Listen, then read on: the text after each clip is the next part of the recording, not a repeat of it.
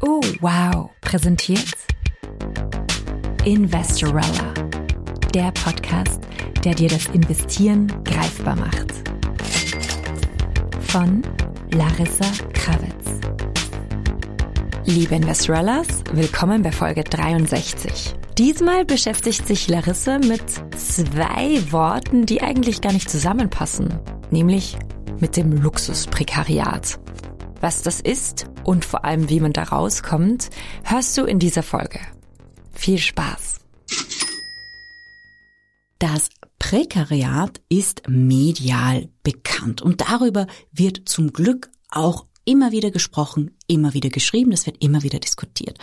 Heute möchte ich aber mit euch über eine andere Form des Prekariats sprechen, die eigentlich noch nicht so bekannt ist, und zwar das Luxusprekariat.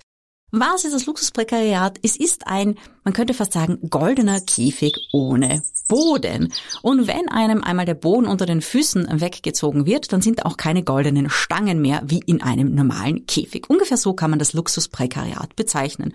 Und mir ist das aufgefallen, auch in meinem Umfeld, wie sich das Luxusprekariat auswirkt, welche Art von Menschen oder welche Branchen davon besonders betroffen sind und was man tun kann, wenn man plötzlich merkt, vielleicht nach dieser Podcast-Folge, oh nein, ich befinde mich im Luxusprekariat und wie komme ich da wieder raus? Ich möchte da über zwei Gruppen sprechen, die im Luxusprekariat sind. Und die erste Gruppe wurde in den USA bereits schon medial erwähnt, gibt es auch einige Studien schon dazu, aber bei uns in Europa eher nicht. Und diese Gruppe sind die sogenannten Working Rich. Hä? Du denkst jetzt vielleicht, okay, Working Rich. Ähm, ich habe von den Working Poor gehört, aber noch nicht von den Working Rich. Wer sind eigentlich die Working Rich? Ähm, es gibt Studien aus den USA, dass selbst in Haushalten, die 100.000 Dollar oder mehr verdienen, ein hoher Prozentsatz immer noch Paycheck to Paycheck, das heißt von einer Gehaltszahlung zur nächsten lebt. Und da fragt man sich natürlich, wie kann das sein? Diese Kategorie nennt man die Working Rich. Das sind Menschen, die sehr gut verdienen, oft sogar mit zwei hohen Einkommen, die sich aber sehr viele Verbindlichkeiten aufgeladen haben. Da ist plötzlich eine große Hypothek oder eine hohe Miete und mehrere Leasingautos und Privatschulen für die Kinder und sehr viele Versicherungen. All diese Sachen, die dazu führen, dass man relativ hohe Fixkosten hat. Und problematisch ist es dann, wenn eines oder beide dieser Einkommen wegfallen. Es gab einmal, ähm, ich glaube, es war in der New York Times, mal einen, einen umfassenden Artikel über das Thema Working Rich. Oder nein, das habe ich in, in einem ähm, Buch gelesen. Und da ging es um eine Frau, die verheiratet war ähm, und sie war eher traditionell orientiert, das heißt, sie war Stay-at-home-Mom, aber die Familie war wirklich wohlhabend, äh, ganz klassisch in den USA. Die Kinder waren in teuren Privatschulen und Prep-Schools und sie hatten ein tolles Haus. Und sie hatten Car-Payments und sie hatten ihre Kreditkarten, aber das war alles kein Problem, denn der Mann hat super verdient. Und sie konnten ihre Kosten jedes Monat decken. Und dann ist der Mann verstorben und hatte aber nicht für seinen Nachlass gesorgt. Das heißt, er hatte nicht dafür gesorgt, dass in seinem Todesfall die Familie abgesichert war. Und plötzlich stand diese Frau da, die nur ein sehr kleines eigenes Einkommen durch eben einen Teilzeitjob hatte, mit einem Riesenhaus, einer Hypothek, die sie nicht mehr bezahlen konnte, mit Car Payments, die sie nicht mehr bezahlen konnte und mit Privatschulen, die sie für ihre Kinder nicht mehr bezahlen konnte. Das ist so ein typischer Fall. Die, die Working Rich haben im Alltag keine Probleme, die Probleme entstehen dann, wenn es zum Jobverlust kommt, wenn es zum Einkommensverlust kommt. Es muss nicht einmal der Jobverlust sein, es kann auch ein gesundheitliches Problem sein, dass man einfach nicht mehr arbeiten kann, zum Beispiel wenn man selbstständig ist und sehr gut verdient, wenn man Ärztin ist, wenn man Anwältin ist und plötzlich hat man ein gesundheitliches Problem und kann einige Monate, vielleicht einige Jahre nicht arbeiten oder wird sogar berufsunfähig. Und plötzlich hat man eben diese hohen Fixkosten und es steht kein Einkommen dem mehr gegenüber. Die Working Rich zeichnet vor allem aus, dass sie sehr, sehr hohe Fixkosten haben. Und immer wieder habe ich dann gesehen, dass die Ersparnisse eigentlich zu gering sind für das Einkommen, um es ganz offen zu sagen. Und oft ist es auch so, bei diesen Gruppen, dass sie sich stark unter Druck fühlen, sehr, sehr viel zu konsumieren, ähm, sehr teure Dinge zu kaufen, sehr hohe Verbindlichkeiten einzugehen. Und was ist die Lösung? Für, für die Working Rich ist die Lösung wesentlich einfacher. Hier ist eigentlich die Lösung, den Konsum ein bisschen zurückzufahren und zu sagen, ich lege mir bewusst Ersparnisse und Investments an und vor allem, ich sorge dafür vor, dass ich vielleicht mein hohes Einkommen eines Tages nicht mehr habe. In meinem Umfeld gab es immer wieder Fälle, Menschen mit tollem Einkommen, eine Trennung, ein gesundheitliches Handicap, der tolle Job war oder das Unternehmen ist pleite gegangen und der tolle Job war plötzlich weg, aber die Verbindlichkeiten waren alle noch da. Und im Prinzip, die Lösung ist, Fixkosten so gering wie möglich halten. Man kann, wenn man gut verdient, sich immer das und das und das kaufen, aber es geht vor allem um die hohen Verbindlichkeiten und dafür vorzusorgen, was ist, wenn der Job und das hohe Einkommen einmal weg ist. Das wäre die erste Gruppe. Die hat es eigentlich noch relativ einfach, weil das Einkommen hoch ist, meist regulär. Die zweite Gruppe hat schon schwieriger. Die zweite Form des Luxusprekariats findet man sehr oft in der künstlerischen Szene, in der kreativen Szene, wo es sehr oft um äh, Projektarbeit geht, wo man sehr oft auch ein bisschen so in der Gig-Economy drin ist, dass man etwas macht für ein Projekt, einen Gig, ein Bild verkauft, ein Konzert macht und, und dafür entlohnt wird teilweise auch richtig, richtig, richtig gut entlohnt wird. Oder ein Beispiel, das wir auch im Vorfeld der Sendung äh, besprochen haben im Produktionsteam, ist der, der Modejournalismus. Million girls would kill for this job. Im Journalismus, äh, als freie Journalistin, da kann es oft sein, dass man für das Werk bezahlt wird, dass man für Artikel, für Reportagen pro Werk bezahlt wird. Da gab es auch äh, im öffentlich-rechtlichen Radio also ein bisschen einen Twitstorm, also einen Twitter-Shitstorm von einer Journalistin, die erzählt hat, wie viele Kettenverträge sie hat, wie, wie schlecht sie eigentlich dafür bezahlt wurde, dass sie dann zum Arzt musste und ihre E-Card hat nicht mehr funktioniert, weil sie sich nicht mehr wusste, ja, bin ich jetzt eigentlich angemeldet oder nicht. Und dieses Prekariat kann nach außen hin oft sehr luxuriös wirken, gerade in solchen Branchen im Journalismus. Man, man ist immer auf Events und berichtet dort. Das heißt, man ist oft bei Pressekonferenzen mit supergeilem Catering, man hat tolles Essen, man sieht die tollsten Orte, teilweise reist man auch für Reportagen, man übernachtet in tollen Hotels, gerade in der Fashion Industry. Oh mein Gott, was für Goodies man da oft bekommt, wenn man bei Pressekonferenzen ist. Das heißt, man hat vielleicht gerade mal einen 50 Euro Lippenstift bei einer Produktpräsentation bekommen, aber auf der Rückfahrt muss man zittern, ob man sich das Zugticket heim überhaupt leisten kann. Das ist das Luxusprekariat. Wenn du jemals in dieser Situation warst, dann bist du im Luxusprekariat. Oh. Das fällt oft nicht auf, weil diese Menschen gut gekleidet sind. Also immer dann, wenn das Geld reinkommt, dann, dann kauft man sich was Tolles. Man, man möchte auch Teil dieser ganzen Szene sein gerade auch in, in der Modebranche. Aber oft ist es so, dass man mit Leuten arbeitet, die sich gerade mal äh, das unbezahlte Praktikum leisten können, weil sie aus, aus wohlhabendem Hause kommen. Und wenn man dann selbst das unbezahlte Praktikum macht, dann schaut man, okay, ja, und dann rechnet man, ich bin morgen bei der Pressekonferenz, morgen dort, also da kriege ich was zu essen, da kriege ich was zu essen und äh, fragt dann vielleicht noch nachher, kann ich mir nicht vielleicht was mitnehmen oder gibt's da noch ein Goodie-Bag, wo vielleicht Dinge sind, die ich nachher auch will haben, verchecken kann. Ja, also das ist das Luxusprekariat. Auch in meinem Umfeld habe ich immer wieder gemerkt, gibt's Menschen im Luxusprekariat, die zwar dann immer wieder gut verdient haben und die waren auch überall präsent auf den tollsten Events und manchmal gerade auch in, in der Kunstszene hatten sie Gönnerinnen oder Gönner, die gesagt haben, hey, du bist so talentiert, du kannst hier mein Atelier nutzen aber die selbst sehr, sehr, sehr prekär gelebt haben und oft Schwierigkeiten damit hatten, sich das einzugestehen. Und die Lösung, wenn man in dieser Form des Luxusprekariats lebt, geht eigentlich in zwei Schritten. Der erste Schritt, und das ist der schwierige Schritt, ist, sich einzugestehen, dass das nicht nachhaltig ist. Und das kann, von dem, was ich in meinem Umfeld gesehen habe, Jahre dauern.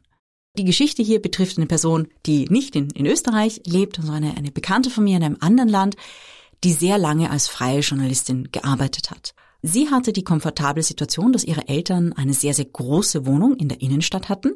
Das heißt, sie konnte quasi noch in ihrem alten Kinderzimmer äh, wohnen und die Wohnung war so groß mit separaten Badezimmern, also war fast so ein bisschen, als hätte sie ja ihr eigenes Apartment im Apartment. Das heißt, das war bequem für sie und sie hat als freischaffende Journalistin gearbeitet. Und das ging manchmal sehr gut und manchmal sehr schlecht.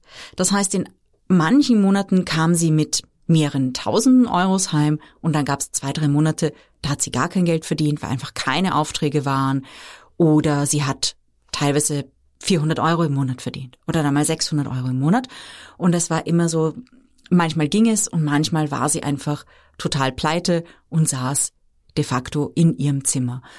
Und ihr war die Freiheit extrem, extrem wichtig. Äh, sie hatte Jobangebote und es war schwierig. Sie wollte diese Jobangebote nicht annehmen und hat immer sehr damit ge gerungen, okay, gebe ich meine Freiheit auf, es ist so spannend, ich sehe die Welt. Also sie ist auch wirklich herumgereist zu den tollsten Events und hat die spannendsten Menschen kennengelernt, die spannendsten Dinge gemacht. Sie hat ihre Freiheit wirklich genossen, aber finanziell war es manchmal richtig, richtig schwierig und sie hat immens darunter gelitten. Jetzt fragt ihr euch sicher, wie hat die Story geendet? Ich kann euch sagen, die Story hat gut geendet. Ähm, nach einigen Jahren hatte sie echt die Nase voll davon und hat gesagt, okay, ich bin jetzt einfach zu alt für diesen Mist und ja, sie hat eine fixe Stelle angenommen, bei der sie gut verdient. Ähm, sie ist jetzt Sprecherin von einer sehr, sehr spannenden Institution. Sie ist glücklich verpartnert, ob sie verheiratet ist, so weiß ich nicht. Und sie hat ein kleines Kind und sie lebt ein sehr solides, stabiles Leben. In dem Sinne, sie kann immer noch reisen und sie reist auch immer noch viel. Und eine Sache, die mir bei ihr besonders auffiel, ist, dass sie gesagt hat, naja, sie hat ihre Freiheit ja durch diese Arbeitsstelle nicht komplett verloren. Sie hat neue Freiheiten hinzubekommen. Sie hat die Freiheit hinzubekommen, in einen Supermarkt zu gehen und sich dort eine Torte zu kaufen, wenn sie das will, ohne vorher 15 Mal auf ihr Konto schauen zu müssen und zu rechnen und in die Geldbörse schauen zu müssen. Also das ist dann natürlich eine andere Freiheit, die man da dazu bekommt. Und das ist für viele, die im Luxusprekariat verhaftet sind, gerade auch, wenn man sehr kreativ ist, es ist absolut okay, sich einen Brotjob zu suchen. Wenn man jetzt schaut, auch, auch in die Geschichte, es gab viele Künstlerinnen und Künstler, die am Anfang ihrer Karriere ganz normale Brotjobs hatte. Ich habe äh, Michael Douglas war Postbote oder irgendwie sowas. Ja. Ähm, es ist absolut okay, ähm, auch wenn der, der äh, Brotjob nicht die absolute Erfüllung ist.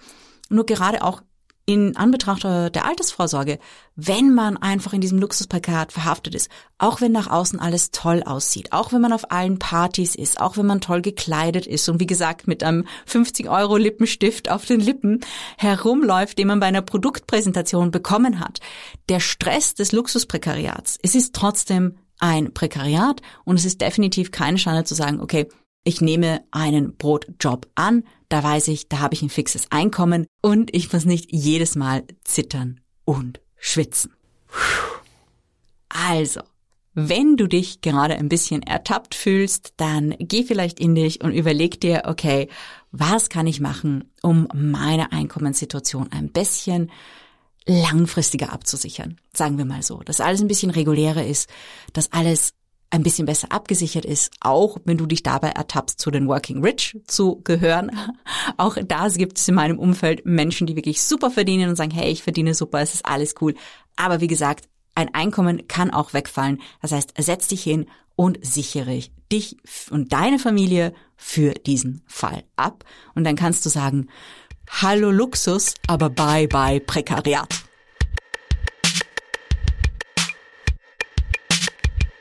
Das war Folge 63 von Investorella. Teile diesen Podcast, wenn er dir gefällt. Dann können auch mehr Menschen davon profitieren. Und hinterlasse uns doch gerne einen Kommentar. Du weißt doch, wie du uns findest, oder?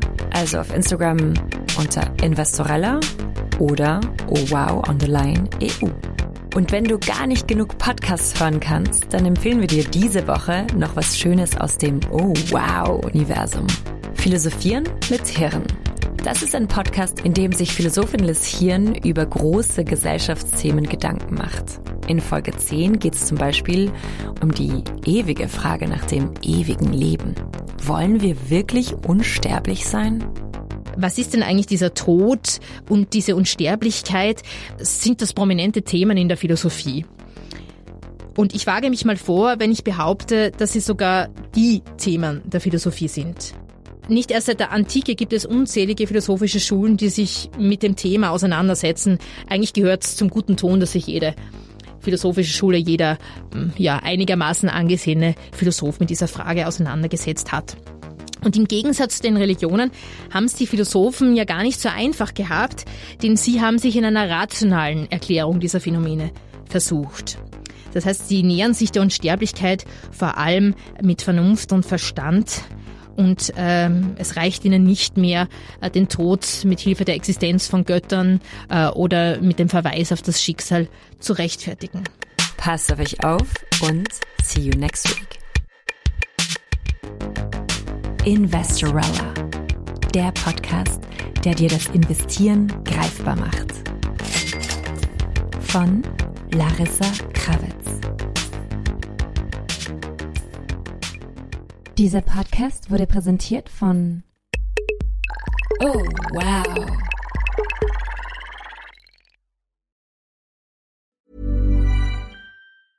Want to get a chiseled look in the jawline? Sculpt and shape your jawline with added volume from Juvederm Volux XC. Juvederm Volux XC is an injectable gel specifically designed to be robust enough to improve moderate to severe loss of jawline definition. And it is the first and only hyaluronic acid filler approved for the jawline. Add volume to your jawline for a chiseled look with Juvederm Volux XC. For important safety information and to find a licensed specialist, visit juvederm.com. That's J U V E D E R M.com. Not for people with severe allergic reactions, allergies to lidocaine, or the proteins used in Juvederm. Common side effects include injection site redness, swelling, pain, tenderness, firmness, lumps, bumps, bruising, discoloration, or itching. There's a risk of unintentional injection into a blood vessel, which can cause vision abnormalities, blindness, stroke, temporary scabs, or scarring. Talk to a licensed specialist to find out if it's right for you. Visit juvederm.com. That's J U V E D E R M.com.